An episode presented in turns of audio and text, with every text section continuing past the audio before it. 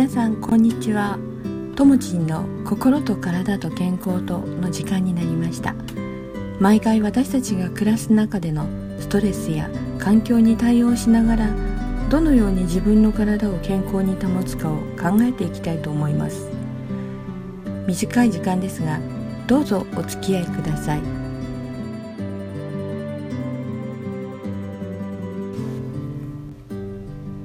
改めましてともちんこと三輪智美と申します。よろしくお願いします。今日は、えー、ポッドキャストの方では、えー、初めて皆さんに、えー、お会いすることになりますけれども以前数年前ですがユーストリームの方で、え、ともちんの週刊健康日という、えー、配信をしておりました。でこちらをやっていた関係でまあえー、ともちん知ってるよっていう方ももちろんいらっしゃると思いますしいや今回初めてだよっていう方もいらっしゃると思います。で、えー、題の通りその健康ということを主なテーマとして、えー、これから週2回くらいの、えー、ペースで配信させてもらおうかなと思っています。で、えーと、単純に健康って言っても今確かにいろんな健康っっていうところでは多くの方が気にしているところでありまた注目の部分ではあるかと思うんですけれども、えー、以前は50代の方に、まあ、50代以上ですね。50歳以上の方にアンケートを取って今あなたに一番欲しいものまたは必要なものって何ですか？という質問に多くの方むしろほとんどの方が一番は健康だっていうことをおっしゃってた時期がずっとありました。で今は50代ではだけではなく50代以上ではなくて実は40代の方もだいぶ健康ということを多くお話しする方が増えてきたように思います。まあそれだけ、えー、健康の志向が高くなってるということが、えー、とっってもいいことなのかまたは逆に気になる病状であるとか自分の変化または、えー、複雑化しているいろんな社会の中で自分がそうなるんではないかという不安のもとで健康がすごく重要なんだって思ってる方も多いんだと思うんですね。で、えー、今回この私のともちんの心と体と健康とっていう番組の中ではえー、単純に健康って言ってもいろんな健康があると思うんです。で本来その健康っていう定義で言えばこれは単に体が元気だっていうことではなくて実は経済的なゆとりっていうのもその健康という中には入るんだそうですね。でまあそこまでねこの番組の中で介入はなかなかできないんですがやはり元気な体元気な精神力がなければこういい仕事もできないということを考えていけば当然そこは付随してくるところだと思うので主には私の方では、えー、特に体精神そういう部分のお話をさせていただこうと思っています。で今回初めての、えー、配信なので今日はまず、えー、どんな感じで進めていくかっというような大筋のお話をまずさせていただきます。で先ほど申し上げたように以前ユーストリームの方で、えー、ともちんの週刊健康日というものを配信してました。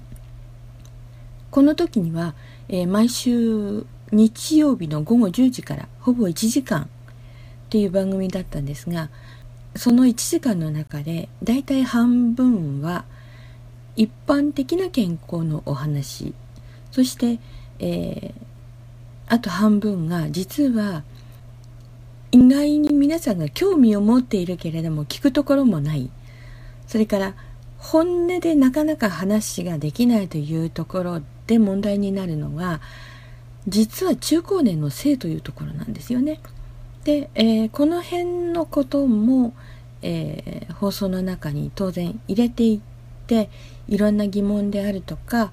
あの特に日本人ってご夫婦であったりという部分でも話をしてるつもりでも本心で話してないよっていうところとか相手の本心まだよくわからないっていうこともきっとあると思うんですね。ですからその辺を含めた話もしていきます。そして、えー、やはり今は問題になっているのが特に心精神というところの問題であの多くの方がストレス社会の中で、まあ、うつとか、えー、統合失調症とかいろんな今は病気に名前がついています。でもこれがほとんどのものが後天的要するに生まれ持ってではなくてもちろん先天的にそういうものにちょっと異常をきたしてしまったという方もいらっしゃると思います。ただ生まれたその時には実にピュアな状態でみんな生まれてきているのにもかかわらず何十年という十何年20年というふうに年月を重ねる間にそのピュアなものが崩されてしまって、えー、社会の中に違和感を持ちそして、うん、自分が片隅に追いやられてしまっているというこれは実は自分の全ていろんな内側で起こってることなんですけどそういうことも、えー、絡めて、えー、少しお話をしていくつもりでいます。で、えー、っと健康っていうと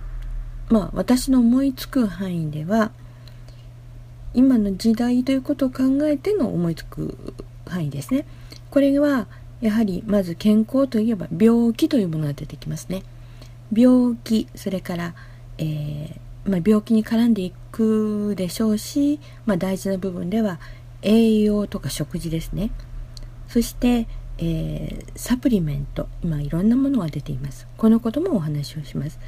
そして、えー、精神的な心の健康ですね。で、えー、まあ運動というのはもちろんありますただ私はそこは、えー、大筋では分かりますが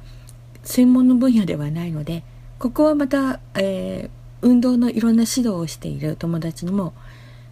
一緒に話の中に加わっていただいてみたりとかっていうこともしてみようと思っています。であとは、えー、先ほど申し上げた中高年の性ですねこの辺のことあのもう中高年っていうか、まあ、壮年一番元気な時代を通り越え越したから関係ないっていうことではなくて今の、えー、なんていうのかなお年を召してからのいろんな脳への刺激の少なさのために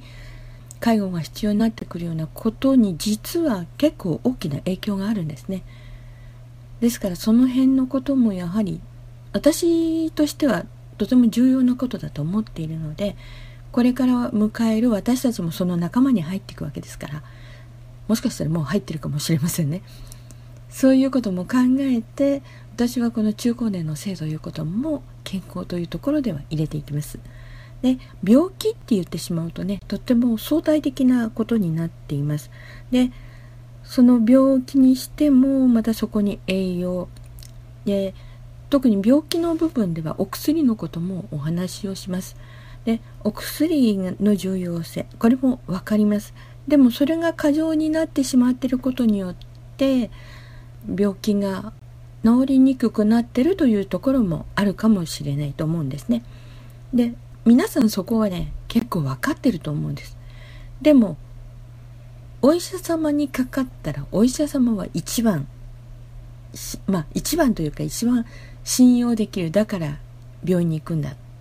て思ってらっしゃる方も多いことは事実ですよね。ですからそういうことも含めながら、えー、お薬ということも考える。そして、えー、栄養を考える上でまた重要になるのが今はサプリメントですね、えー、すっごいたくさんのサプリメントあると思います。で外国から取り寄せてるなんていう方もいらっしゃると思います。でもその辺のことも何がいいとかということではなくて考え方として、えー、サプリメントを取る上での重要性であるとかね、うん、そのことも考えていこうと思っています。で特に心というところでは私が少し、えー、かじらせていただいた NLP という、えー、脳の要はプログラムをどう組んでいくか。脳の取扱説明書ってよく言うんですけど、えー、どういうふうにしてその自分の心持ちを持っていくか。実はこれをいろんな方向で変えていくことによって、えー、自分の生き方も変わってきます。もちろん考え方は大幅に変わります。生き方が変わる。そうすると人への接し方も変わってきます。それによってストレスも変わってきます。で実はこれが会社等を運営している方にとってみれば会社の中の伸び方も変わってきたりするんです。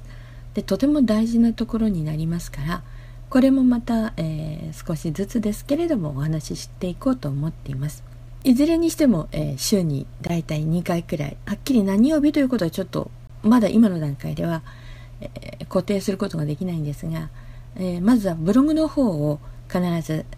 放送に合わせて立ち上げますのでそれを見ていただいて回はざーっと聞いていただいてで自分に必要な部分という各項目今日は何のお話でという、えー、ところに合わせて、えー、何度か聞いていただけるようなそんな、えー、仕組みにしたいと思っています。え今日は初回ですのでね、えまずはもう大雑把にと言いますか、え本当に組み立てとしての部分をお話をさせていただきました。で、え次回からは、え細かく何の話という部分で、えー、お話をさせていただこうと思っています。第2回目、この次ですね。この時には、えー、病気というところで、え、お話をさせていただくと思いますので、またどうぞお楽しみにしてみてください。では今日はこの辺でどうもありがとうございました。今日は番組の紹介をさせていただきました。健康はとても幅広いのでこの放送内容が全てということではありませんお聞きになった皆様がその中の一つでも聞いてよかったと思うことがあればいいなと思っていますお聞きになり質問疑問等ありましたらブログの方からメールをいただけますとメールまたは放送内でお話しできると思います。これからもどうぞよろしくお願いします。それでは。